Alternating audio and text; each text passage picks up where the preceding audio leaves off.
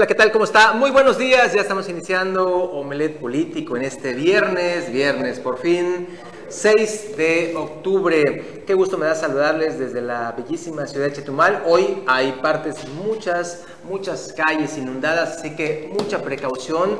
Si tiene usted que salir, bueno, con mucha cautela, si no, mejor quédese en casita a disfrutar Omelet Político. Y aquí en la mesa de clínico, mis amigos Bruno Cárcamo Arvide y César Castilla, quien saludo con mucho gusto. ¿Cómo estás, César? Buenos días.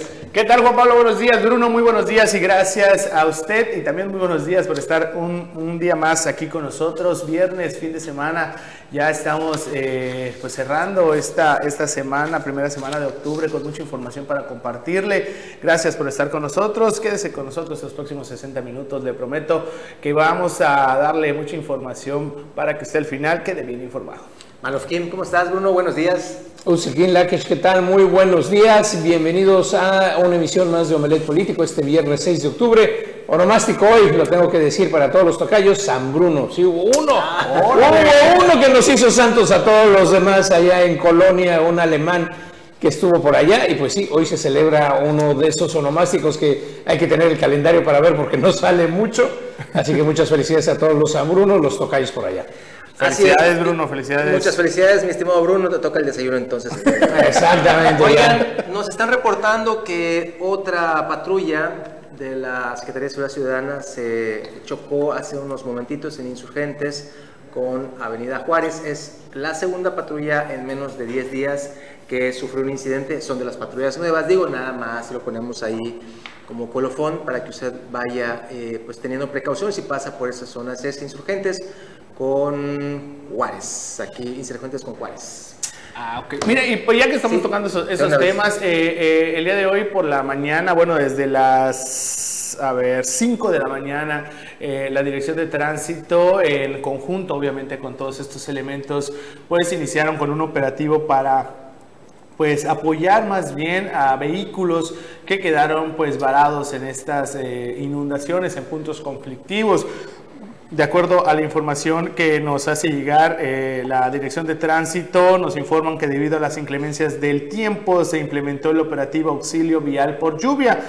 Esto en la capital del estado se registraron encharcamientos en varias calles y avenidas. Debido a esto, agentes de tránsito recorren lo que es la ciudad capital para brindar apoyo a los conductores. Esto con el fin de resguardar tanto la integridad física y evitar daños materiales en su patrimonio. Por lo tanto, eh, se le solicitó a toda la ciudadanía poner pues especial atención a la hora de conducir, principalmente para evitar estos accidentes y pues lamentablemente uno de los involucrados pues ya vemos que es una patrulla.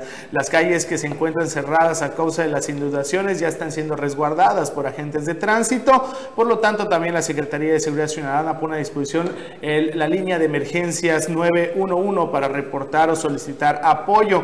Asimismo, también la Dirección de Tránsito agradece a la ciudadanía en general por el apoyo y comprensión debido a los contratiempos causados por el mal tiempo. De acuerdo a declaraciones eh, de el director de tránsito Efraín García eh, Chávez nos comentaba que eh, se atendieron eh, de hasta esta hora 12 vehículos varados en diferentes calles. También se, se despejaron lo que son las calles por árboles caídos.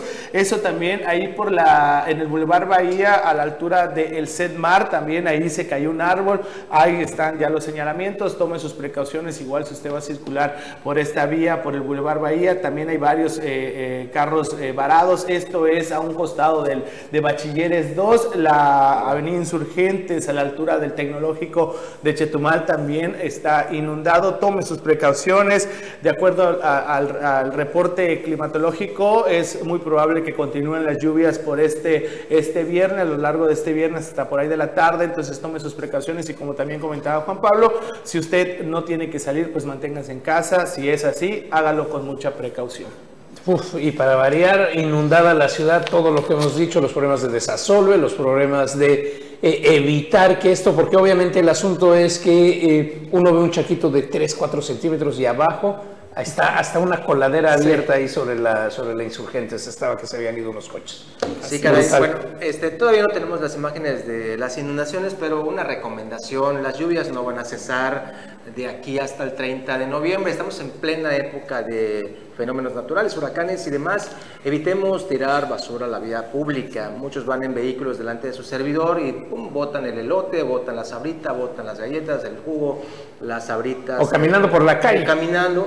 Evitemos ello y vamos a contribuir un poquito, claro, sin dejarle la responsabilidad a los ayuntamientos que también tienen su parte en esto. Vamos a este recorrido que hacemos todos los días por las plazas que tenemos aquí en Quintana Roo. Nos vamos a ir hasta el municipio de Tulum.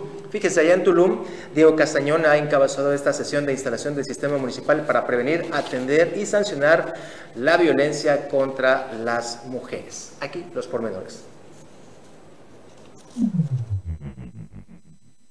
El presidente municipal de Tulum, Diego Castañón Trejo, encabezó la sesión de instalación del sistema municipal para prevenir, atender, sancionar y erradicar la violencia contra las mujeres, trabajos que organiza la Dirección de Igualdad de Género bajo la premisa de establecer vínculos con los tres órdenes de gobierno y coadyuvar en la erradicación de la violencia en contra de las mujeres. Al dar la bienvenida a los integrantes e invitados, el edil Diego Castañón destacó que su administración hoy promueve un paso crucial hacia una comunidad más segura y justa para todas las mujeres, velando por los valores del respeto la igualdad, así como la enfática atención de erradicar la violencia de género las 24 horas. Hoy me complace compartir una iniciativa fundamental para nuestra comunidad, el sistema DIF municipal para prevenir, atender, sancionar y erradicar la violencia contra las mujeres. Este sistema presenta un compromiso firme de lucha contra la violencia de género y se basa en pilares fundamentales. Primero establecer un marco legal y político sólido que representa la prevención y erradicación. Luego buscamos la creación de un centro de atención integral donde las mujeres puedan contar con apoyo necesario. Además estamos comprometidos con la capacitación y sensibilización para que todos estemos preparados para identificar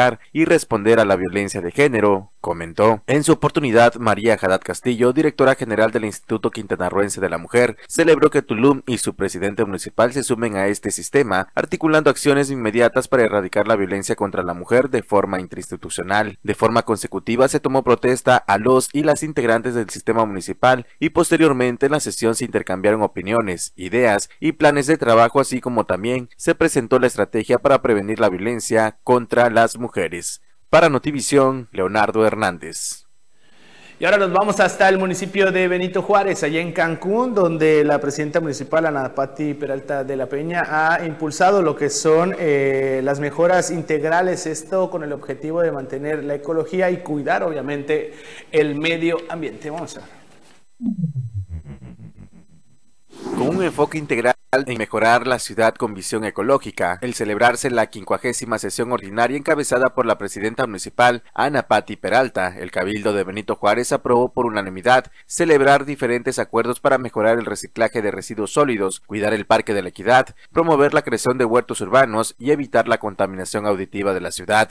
A fin de realizar un conjunto entre el Ayuntamiento de Benito Juárez y el Gobierno del Estado el mantenimiento y limpieza de las áreas verdes dentro del Parque La Equidad, el cuerpo cabildar votó por unanimidad suscribir un convenio de colaboración con la Agencia de Proyectos Estratégicos de Quintana Roo, AGEPRO, en el que se indica que la instancia estatal proporcionará al equipo herramientas e insumos como consumibles y fertilizantes. Por otro lado, la fortaleza del acopio de residuos sólidos reciclables en la ciudad. La presidenta municipal respaldó la celebración de dos convenios de colaboración y coordinación que aceptó de forma unánime el Cabildo, siendo el primero con la empresa Reciclajes Electrónicos del Sur, SADCB, que recibirá el material acopiado en el primer punto fijo del programa Reciclatón en el Parque de la Equidad, ubicada en la avenida Cancún entre calle Pejaltún y Porto Alegre. El segundo de ellos con Servicios de Mantenimientos Ecológicos del Caribe, SADCB, quien hará el acopio de los reutilizables valorizables y de manejo especial que se generen en las oficinas municipales. Para continuar con esos objetivos de garantizar el uso racional de recursos naturales, la preservación del equilibrio ecológico y restauración del medio ambiente, el Cabildo votó por unanimidad reformas al Reglamento de Acción Climática y Protección Ambiental de Benito Juárez para fomentar la creación de huertos urbanos y arborización de toda la ciudad con la participación de la población y el acompañamiento de las autoridades municipales. Para Notivisión, Leonardo Hernández. En Felipe Carrillo Puerto, la administración precisamente de este municipio, la administración municipal, está realizando programas de bacheo en todo lo que es la comunidad de Nocbec. El Ayuntamiento de Felipe Carrillo Puerto, a través de la Dirección de Obras Públicas, lleva a cabo el programa de bacheo en la alcaldía Nocbec, con el objetivo de dignificar caminos y calles que conectan a las comunidades. Estos trabajos que las brigadas realizarán se ejecutan con recursos propios de la comuna, acción que se logra gracias a las políticas de la buena administración de los recursos que impulsa el gobierno que encabeza la presidenta municipal, María Hernández. Los trabajos consisten en la aplicación de asfalto en zonas en donde las calles presentan un considerable deterioro que dificulta la circulación correcta de vehículos por la formación de baches. Con estas acciones se beneficia a todos los habitantes de la alcaldía de Nogbec. La presidenta municipal María Hernández dijo que estas obras de bacheo se realizan con material de la mejor calidad, con el objetivo de garantizar la durabilidad y calidad de los trabajos mismos que se están extendiendo en las demás alcaldías de manera paulatina conforme se vaya avanzando. Para Notivisión, Leonardo Hernández. Y regresamos hasta la capital de Quintana Roo, aquí en Otompe Blanco, el CIPINA también, este sistema de protección a niños, niñas y adolescentes busca seguir, pues ahora sí que con esta metodología de la protección a la infancia aquí en el municipio capitalino.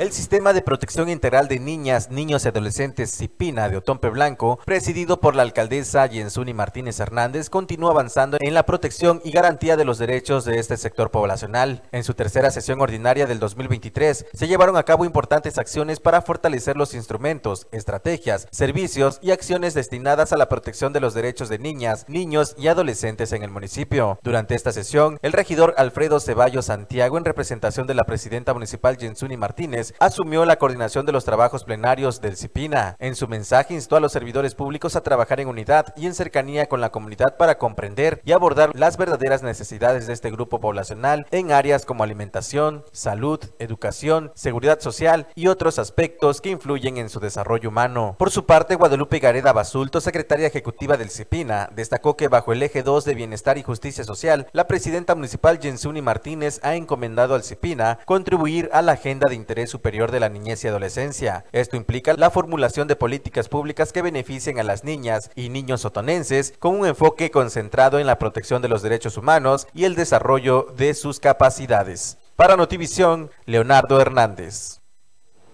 Y precisamente mientras se realizaba este evento de apoyo o de cuidado a los menores en la escuela Guadalupe Victoria, aquí en la capital del estado, se estaba llevando a cabo una manifestación de padres de familia, padres y madres de familia, eh, donde señalaban de que un profesor de eh, educación física había cometido pues presunto acto o, presunto acto de acoso sexual. Esto se, derivó luego de que eh, el profesor se le había, bueno, le dio una nalgada y le apretó un glúteo a una niña de 10 años de edad, esto en esta escuela. Eh, esta pequeña, bueno, los sucesos o el, suceso ocurrió eh, el día de ayer, el día de antier, perdón, el miércoles, esto el miércoles durante el horario laboral. Lo desagradable o lo peor de este asunto es de que la pequeña al momento de que pues eso sucede pues tuvo temor obviamente de, pues externarlo a lo que son las autoridades educativas pero fueron sus mismos compañeros quienes pues se acercaron con una de las maestras de este plantel para, para pues decirle qué es lo que había sucedido y la maestra en un la verdad, eh, falta de criterio, no sé qué es lo que se, cómo se pudiera decir, pero, pero que sí molesta. La maestra dijo que eso había ocurrido porque la niña había llevado un short corto, aludiendo de, que, de que había sido la, la, niña la que había provocado de que el profesor le, había, le haya dado pues una esa, Literal, una maestra dice que una niña menor de 10 años provoca un acoso sexual. Exactamente. Entonces, lamentable. También a la directora y a la maestra. Eh, de plano que, que, que pues esto eh, genera molestia, genera también preocupación, eh, eh, indignación, incluso hasta frustración, porque uno como padre de familia, yo, soy padre de dos niñas y de plano de que esto ocurra, de plano es, es algo inaceptable y más el criterio de los profesores o de esa maestra. En, la falta de criterio. La falta de criterio, más bien, de, de, esta, de, esta, de esta maestra que de plano es este es, lamentable, ¿no? Pudimos entrevistar a la, a la madre de esta pequeña, es eh, Virginia López, ella fue la que nos, pues, nos mencionó cómo ocurrieron estos hechos, solicitan lo que es la intervención ya inmediata de la Secretaría de Educación, así como también se interpuso el día de ayer una denuncia formal ante un fiscal del Ministerio Público por esta situación. Vamos a escuchar parte de la entrevista de la madre de la niña afectada. Llegó a la casa y me dijo, mi hija, mamá, esto pasó algo, me dije, ¿qué? Después estaba yo en educación física y pues, pues la maestra me regañó primero, me dijo, ¿por qué te regañó? No, lo que pasa es que mis compañeros le fueron a decir a la, maestra que el, que el maestro me, dio una nalgada. Entonces yo se lo iba a ir a decir, pero cuando yo fui a decirlo ya se lo habían dicho mis compañeros, por eso me, me la maestra. pero pues la niña estaba como que con miedo por, al decírmelo, porque ella pensaba que yo le iba a regañar, que porque le había pegado al maestro, ¿no? Por eso no quería decirlo. Ya fue que yo primero me enteré por las mamás, luego la niña me lo, me lo confesó, no, sí mamá, es que vino el maestro, yo estaba tomando agua de hecho y vine y me dio una La verdad yo no estoy, em, no me siento tranquila que el maestro esté cerca de mi hija, eh, cualquier otra situación, o sea, ahorita fue una nalgada y al rato qué va a hacer, no es, no es, no es la primera niña, me dicen otros padres de familia que ha sucedido otros casos con otras niñas, igual con otros niños, que golpea a otros niños y también a otras niñas ya les, ha, les ha dado de nalgadas. Y es que sí, precisamente ese es también el punto. No es la primera ocasión o esta es la niña que, la, que levantó la voz o que alzó la voz y que, y que, y que lo mencionó. Eh, a raíz de eso, pues obviamente varios... La de 10, el peligro para las de sexto que están a punto de pasar a secundaria. Exactamente. Y, y, ya a raíz de esto, pues obviamente ya los demás niños que han sido pues víctimas también de este profesor de educación física de nombre Israel eh, BR, esos son sus iniciales en sus apellidos, eh, pues han mencionado de que este profesor eh, impulsa o genera lo que es el bullying entre los compañeros, porque entre las declaraciones que pues dieron los padres de familia es de que este maestro cuando da lo que es su clase de educación física y si uno de los pequeños se cae, pues empieza a decir, no estén tirando basura o échenle cal o cosas así, que hace que, que ridiculice a los, a, los, a, los, a los pequeños y esto pues también ha generado pues cierta forma inconformidad ya entre los padres de familia. Como bien escuchamos a, a propia voz de una de las madres de familia o de la, de la, niña afectada, pues no es a la única que le ha hecho esto de darles una nalgada y ya incluso lo mencionan que lo hace hasta de manera morbosa. Entonces, esta es una situación eh, pues grave que, se está, que está suscitándose allí en esta, en esta escuela y pues esperemos que las autoridades pues ingresen ya al, al, plantel y que se haga algo al respecto precisamente en contra de este, de este profesor, si es o no es, pero lo cierto es que hay que hacer una investigación. Sí, este, aquí también eh, puntualizaría César, lo primero que debe hacer la Secretaría de Educación es separar momentáneamente este grupo para que las niñas se sientan seguras, las niñas y los niños. Uno, dos, también los padres de familia, eh, ahí escuchábamos lo que decía mamá, mi hija pues, le da temor decirme, ahí es principalmente en el hogar también eh, darle esa confianza a los hijos, a los varones, a las niñas, para que puedan contarle a sus padres cualquier situación, por muy penosa que sea, para evitar, para ir trascendiendo estos hechos de posibles abusos. Y la otra, que también eh, la Fiscalía de Justicia, pues realmente trabaje, porque aquí lo hemos dicho en la mesa de público, la Fiscalía tiene un déficit o un número de expedientes de 300 mil, uno más, ¿qué van a hacer? ¿Lo van a atender en realidad? ¿O van a dejar que no des ideas para la impunidad, Juan Pablo, pero, porque pero primero tendría que entrar de acuerdo la Secretaría de Educación. Eso debería de ser la prioridad número uno. Y este, estoy revisando que hay información no confirmada que los padres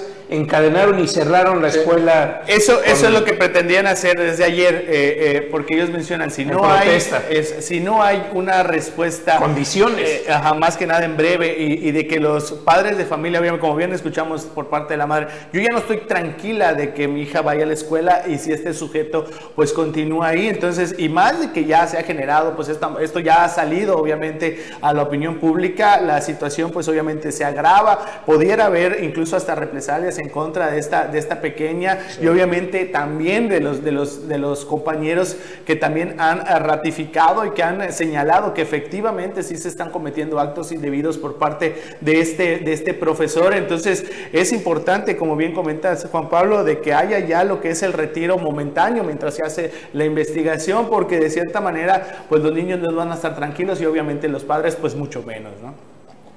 Bueno, pues ahí están estos lamentables casos. Vamos a ir un cortecito, ya nuestra producción nos está pateando las, las sillas y demás, y regresamos con más aquí en Hombre Político.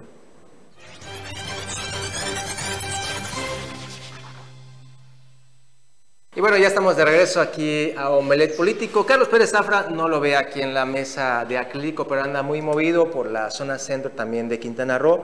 Y ahí entrevistó en Omelet Político Solidaridad justamente a Mireya Díaz, ella es la directora del sistema DIF. Muy interesante esta plática, vamos a escucharla.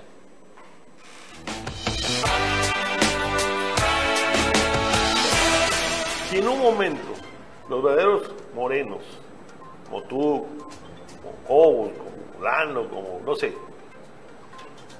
ninguno de ustedes son tomados en cuenta para la candidatura de la presidencia municipal y ponen a una figura del verde, ustedes lo aceptarían y e, e entrarían con todo a apoyar a ese candidato? Nosotros estamos trabajando en unidad. En unidad, así, O sea, el como, se, ga- no- así así como se- se ganó la elección pasada. Nos fuimos en unidad con el Partido Verde, con el Partido del Trabajo y tan es así que hemos estado haciendo actividades. Yo he estado haciendo actividades con la diputada Estefanía, he estado haciendo ah, actividades con el ingeniero Farfán. ¿Por qué? Porque estamos trabajando en unidad, nos tenemos que fortalecer entre todos, somos un equipo, no estamos peleados, ¿De verdad? de verdad. O sea, te están peleados de mentiritas. Mira, ni siquiera los de Morena le han reconocido a Claudia Sheinbaum que ella es la candidata. Sin embargo, el Partido Verde ya le dio eso. Y el, el hecho de que entre de títere Manuel Velasco Coello a la encuesta y que esté, de que los mismos verdes está su candidato del verde y diga, Claudia es verde, pues dices, ¿sabes qué?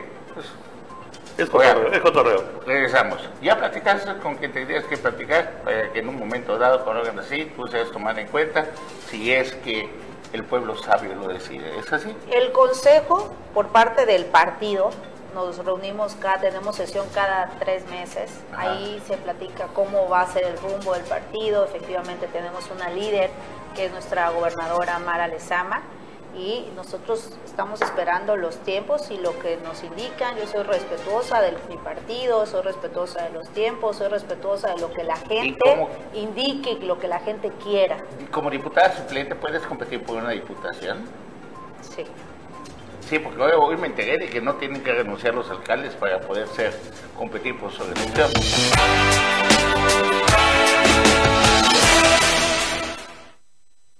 Bueno, esa es una partecita de esta muy interesante entrevista, así que si usted quiere verla completa, no se pierda Omelet Político, Zona Norte. Ya está aquí en la mesa con nosotros el profe de la información, Anuar Moguel, a quien saludo con mucho gusto. ¿Cómo estás, Anuar? Buenos días. Mi estimado Juan Pablo, buenos días, buenos días, Bruno César, buen día a todo el público Melet Político. Ya estamos aquí en este viernesito lluvioso, ¿eh? nombre deporte extremo, manejar con lluvia en la capital del estado. Vas, Deporte extremo vivir en la capital vas, del estado otra vez. pones a todos tus santos y crees en los santos, prendes tus velitas y dices, líbrame de los baches, Señor.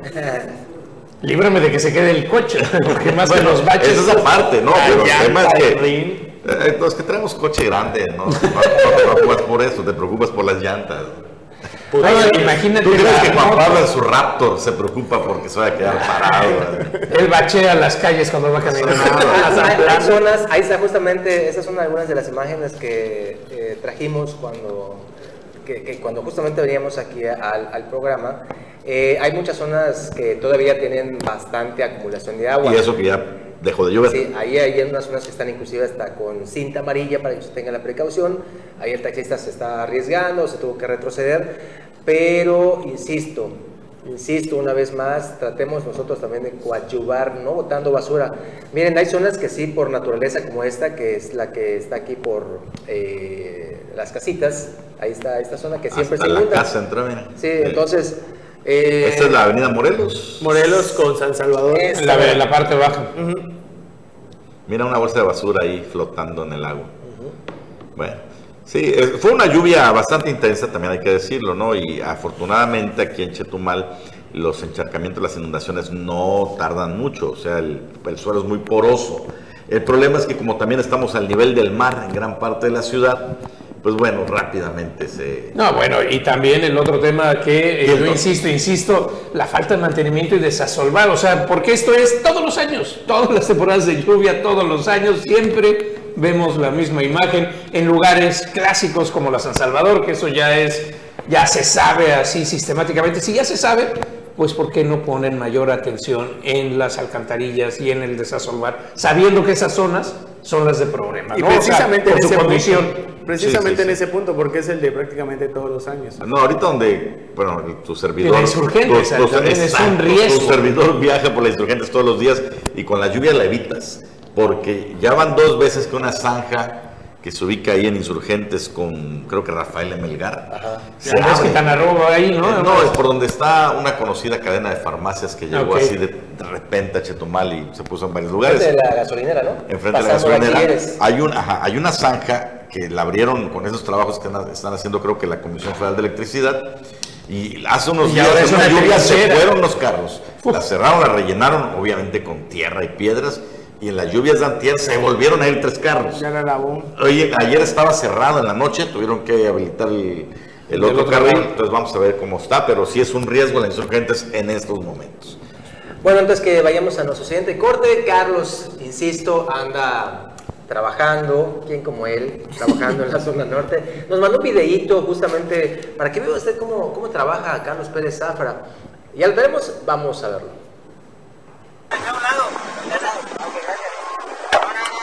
Hola, no, hola Juan Pablo, qué gusto me da saludarlos, qué bueno que están trabajando este viernes 6 de octubre, aquí sufriendo, tratando de disfrutar el mar Caribe.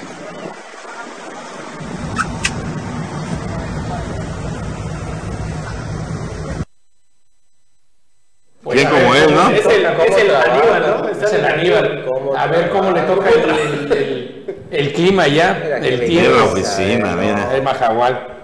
¿Esto es Majahual? Sí. Sí. No, ve, que vean ustedes qué, qué belleza.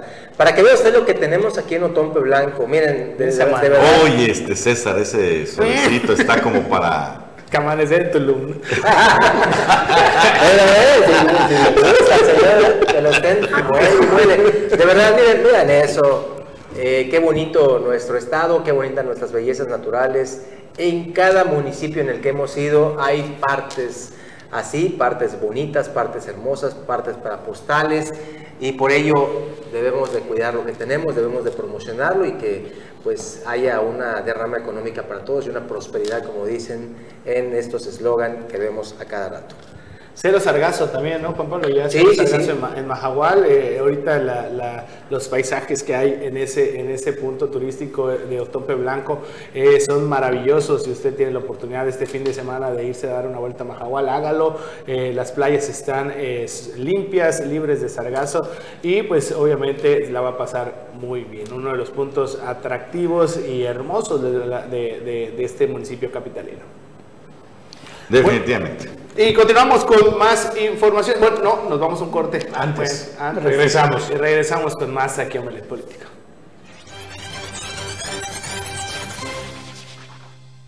De regreso en Omelet Político, nos vamos hasta el municipio de Isla Mujeres, en la zona norte del estado, donde desde el ayuntamiento se suman a la estrategia coordinada Somos tu red de apoyo.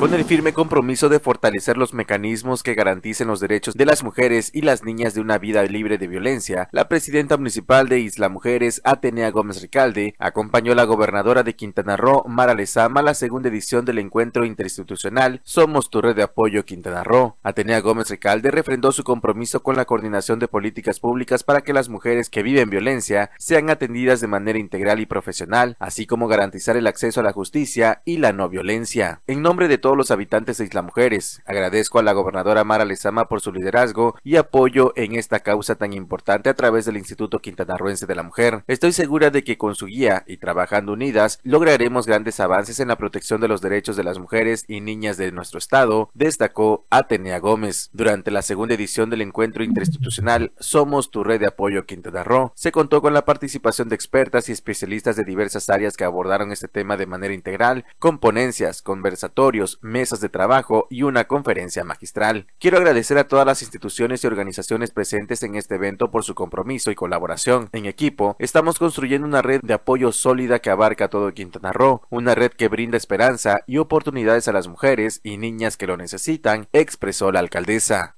Para Notivisión, Leonardo Hernández. Y precisamente sobre este tema, también la gobernadora Mara Lezama Espinosa se ha sumado con esta eh, red de apoyo a las mujeres y también pues se llevó a cabo lo que es un encuentro para impulsar lo que son las políticas públicas para erradicar la violencia. Vamos a ver.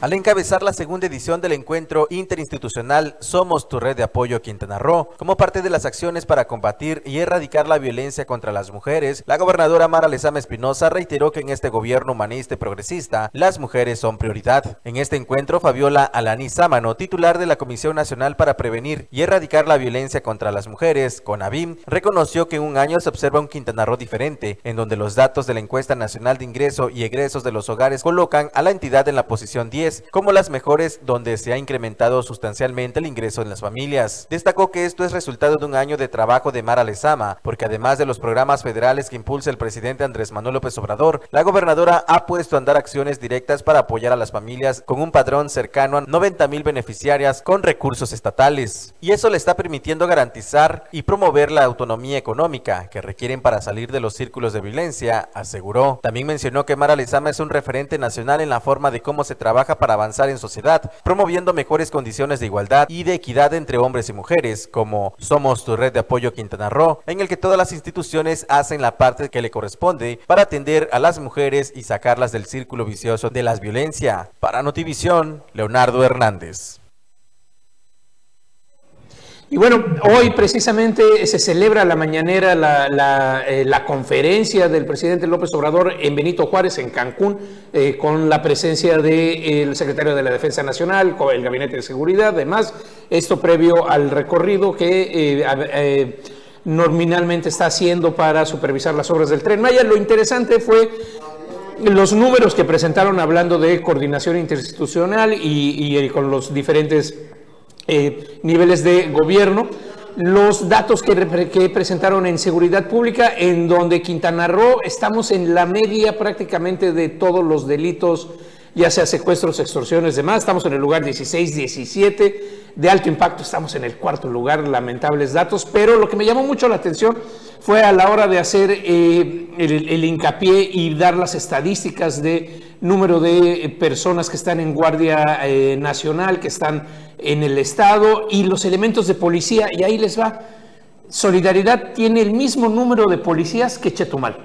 Una de dos, o en Chetumal están desaparecidos y están abajo, o, si, o Solidaridad los tienen todo el tiempo patrullando porque tú llegas al municipio y de inmediato ves patrullas, ves presencia y aquí, pues es difícil ver esa presencia, difícil ver los dos con 530 y pocos, 38, 1, 32, pero son el mismo número. A mí me sorprende mucho, César, 530 elementos que tengamos en todo Torpe Blanco, casi los mismos que solidaridad. Habrá que ver. Sí, es, bueno, es, una información que de plano sí estaría bueno confirmarlo porque, eh, ah, como bien comentas, Bruno, aquí en la capital del estado, incluso eh, la Policía Estatal, o más bien la Secretaría de Seguridad Ciudadana, tiene en préstamo más de 35 elementos a la Policía Municipal de Otompe Blanco. Esto debido a que por la falta de elementos. Entonces, este, sí están así como que medio raros esos datos que se están dando a conocer porque precisamente la falta de elementos policiales ha generado que tengamos estacionadas más de 80 patrullas,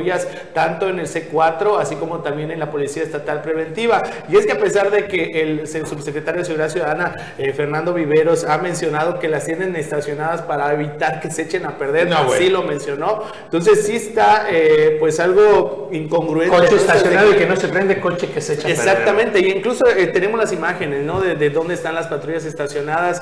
Es algo lamentable si esa es la estrategia o lo que hace falta son elementos, pero lo cierto es de que tenemos a las, las patrullas ahí estacionadas sin que se muevan desde hace tres meses. Supuestamente el objetivo es de que se echen a andar a partir de, de enero, pero pues estamos hablando que ya van a tener casi medio año. Ahí están, esas son las patrullas nuevas. Las que, que se, que se hacer. entregaron hace, hace, hace poco. Los moscos se deben de estar felices ahora con las lluvias. y con esa inversión histórica de más de 2 mil millones de pesos, que lamentablemente pues ahí está estacionado cuando la- el incremento de los delitos de alto impacto pues obviamente pues es evidente. Cuarto lugar a nivel nacional. Eh, Cuarto lugar a nivel nacional, bien, bien lo comentas Bruno, aquí en la capital del estado el sector empresarial lo ha mencionado que han incrementado estos eh, robos con, con violencia cuando ya se está utilizando ya de manera más frecuente lo que son las armas de fuego y lo que se necesita pues es eso, la presencia policial, pero no hay policías, sí hay patrullas, pero no hay quienes estén, estén en las De- calles. ¿no? Déjame abundar un poquito sobre este tema, César. La falta de policías se está dando un fenómeno también que ha traído el Tren Maya.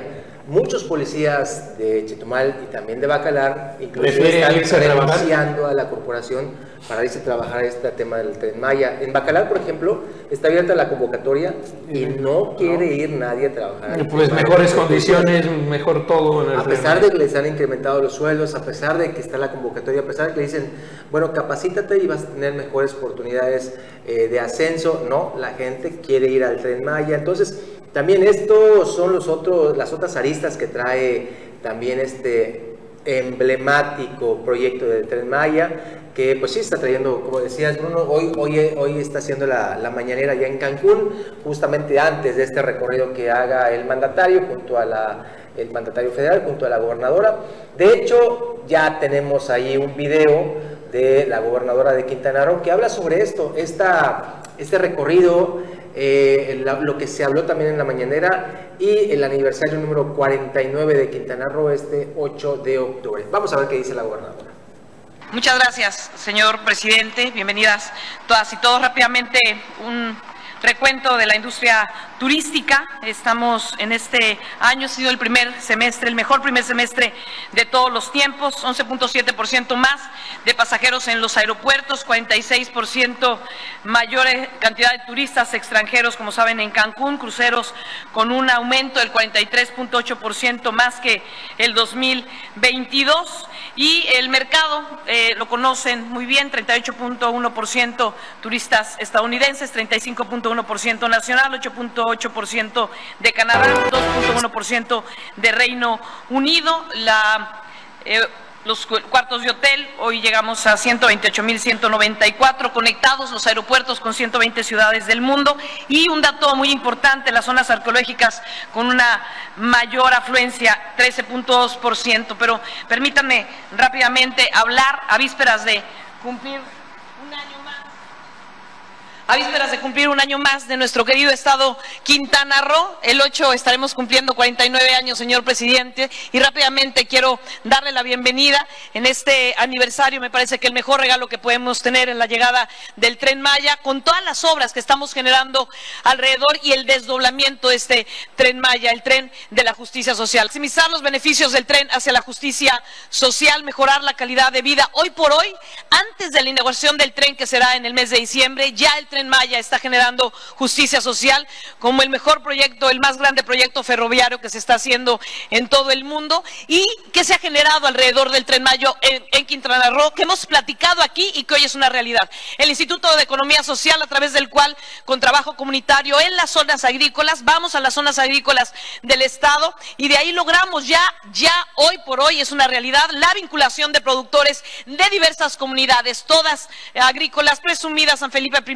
Zacalapa, Zacalacas, Filomeno Mata, Chanchen I, Jotzonot, Candelaria, La Guada, todas esas comunidades que durante mucho tiempo estuvieron en un profundo abandono y marginados, que han malbaratado sus productos, incluso muchos de sus productos se echaban a perder con esta vinculación, ya lo venden hoy en la zona hotelera de Cancún y en la Riviera Maya y lo más importante, a precio justo. Y estamos generando esta vinculación. Él es Venancio. Muchos limoneros de las comunidades como él han logrado vender ya su caja de limón que antes la vendían, si no se les echaba a perder a 30 pesos, hoy le están vendiendo ya 400 pesos directamente, entre 11 y 15 veces más, sin intermediarios. Ahora imagínense cuando estén los vagones del tren Maya y sus ganancias. Y otro ejemplo, Bueno, pues ahí está eh, la, la, información. El otro dato muy relevante, muy importante que tendríamos que analizar a fondo es la presencia de Guardia Nacional. Completamente en un desbalance, mientras que en la zona norte estamos cerca de los 8.000, de los 6.000 elementos,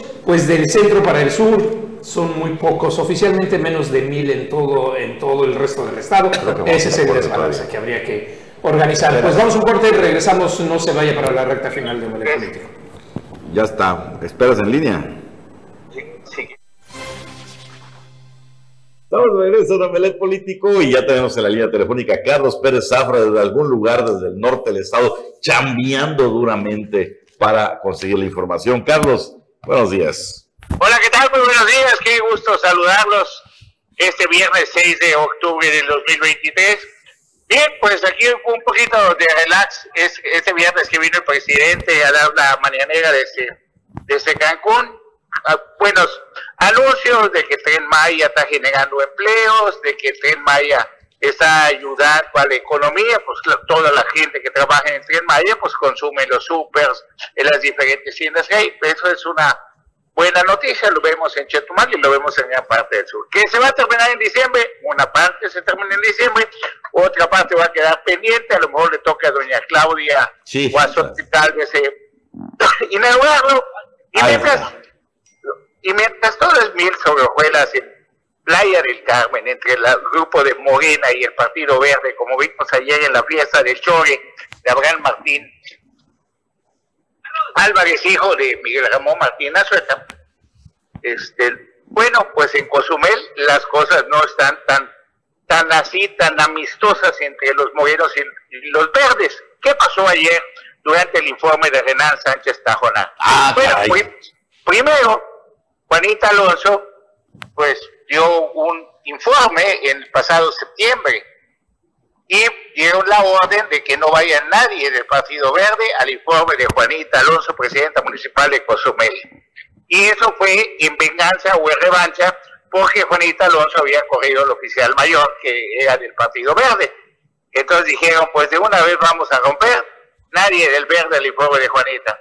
Entonces ayer que ya estaba listo todo para el informe de Renan Sánchez Tajonar y aliados, pues resulta que Juanita convoca una comida en un restaurante que se llama El Encanto a todos los empleados del ayuntamiento para agradecerles su trabajo y esto, y aparte también hubo una llamada de que no era asistir al pueblo de Renan Sánchez Tajonar. ¿Quiénes asistieron al pueblo de Renan Sánchez Tajonar? A manifestarse los mototaxis que empiezan a proliferar en Cozumel como en gran parte del estado y le reclaman al diputado federal Juan Carrillo Soberanis, que por cierto solamente se presenta en los actos políticos de la zona de Quintana Roo, de que por qué los están molestando los de movilidad. Y estas son parte de las imágenes que nos mandó ayer nuestro corresponsal en Cozumel, Jorgejo, de lo que se vivió. Entonces, sí hay un rompimiento entre los de Morena y el Partido Verde, ahí en Cozumel. Hay un personaje ahí que se llama José Luis Chacón, que está en Parques y Museos. Ajá. poner, él, él, fue operador político de la, de la gobernadora eh, y ha sido operador político. Fue el que desquició a Perlatún cuando fue presidente municipal. Y él fue regidor, era el que desquiciaba a Perlatún. Entonces le, le dice, oye, José Luis, nos gustaría que tú vayas de candidato a diputado ¿Y cómo va a ser de diputados y diputados cuando mucho ganarán un poquito más de 100, entre 100, 200 más los cañonazos? Chance gana más hasta en parques y museos. ¿eh? Parques y museos, controla el faro, se, se la da y controla Chancalá, etcétera, etcétera. Siempre ha sido la caja chica, la Fundación de Parques y Museos. Y ahí tenemos el juego de Alito Moreno, de Pedro Joaquín del Huí, de Juan Carlos, de Emilio, y de toda esa gente que dice, pues no está mejor parques y museos que ser diputado. Lo único que se compara con parques y museos es una presidencia municipal y no creo que sea la de Cozumel, tal vez la de Playa o la de Cancún. Así ah, se pone. Sí, así se pone interesante porque no son recursos auditables. Mira. O sea, hoy en día lo que tú dices es de seguridad nacional y es de seguridad nacional Sí, ellos no están sujetos a transparentar absolutamente nada. Bueno, y esto creo que ha ocasionado pues que se hierve el asunto político. Por un lado, quien convencer a Juan Carlos González, primo hermano de Félix González, que ya fue presidente municipal y fue jefe de Juanita Alonso. Fue secretario de Turismo también. Fue secretario de Turismo, fue la fundación para que él compita por la presidencia municipal y lleguen a un arreglo en el sentido, Juanita, o me ayudas tú o te ayudo yo, pero juntos vamos contra las pretensiones del Partido Verde si es que insisten en la presidencia municipal que tiene la alternativa de la Diputación Federal. Bueno, no ha bajado o no ha quitado el dedo del renglón Renan Sánchez Tajonar, por lo que vemos, ¿eh? Bueno, no es lo mismo ser presidente de la Jugocopo del Congreso a estarse ya moviendo. Claro. Falta. Acuérdate que en septiembre primero van a decidir quiénes van a ser los candidatos a las nueve gobernaturas.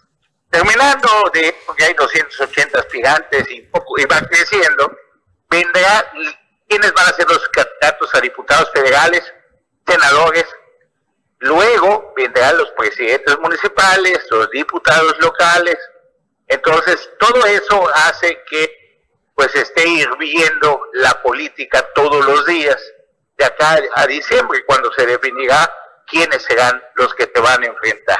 Mientras tanto, sí hay división en una parte de Quintana Roo entre el Partido Morena y el Partido Verde. Interesantísimo y esto se va a poner más eh, dura esa división mientras más se acerquen las fechas clave. Hace falta poner orden. El orden parece que ya lo pusieron en solidaridad con un grupo del Partido Verde y con un grupo de Morena está pendiente la decisión de Jorge Emilio González, dueño del Partido Verde, y los arreglos que haga con Morena. Y ahí es donde entra Mauricio Góngora con sus dos cartas fuertes, que una es Cintia Osorio, su esposa, y la otra es María José Osorio, que es diputada local. Así que así se van moviendo las aguas de este mar Caribe maravilloso. Si supieras dónde estoy, bueno, te lo platico. Estoy en el mar maravilloso Puerto Morelos de este aquí. Sí, sí, sí, sí. nosotros trabajando aquí en, el estudio, no te preocupes, tú pues échale, échale ganas para pescar y acuérdate de nosotros. No te deprimas, Carlos, por favor. No te deprimas con tanta chamba. Pues es que es una de azúcar por 20 de sal. Ah, bueno. que tengan excelente fin de semana y estén pendientes de Sintacto Político domingo 9 de la noche, que va a estar súper interesante de cómo se está moviendo este asunto de la grilla aquí en nuestro maravilloso Quintana Roo. Muy buenos días, gusto saludarlos. Igualmente, Carlos, que tengas excelente pesca. Hasta el domingo. Hasta el domingo. Ahí está Carlos Pérez Zafra, ahora sí que desde el Mar Caribe, enlazándose a Omelet Político en este viernes para cerrar semana y creo que pues ya nos queda nada más despedirnos. Excelente fin de semana para todos. Buenos días. Hasta Nos vemos hasta el fin de semana. Cuidado con las lluvias.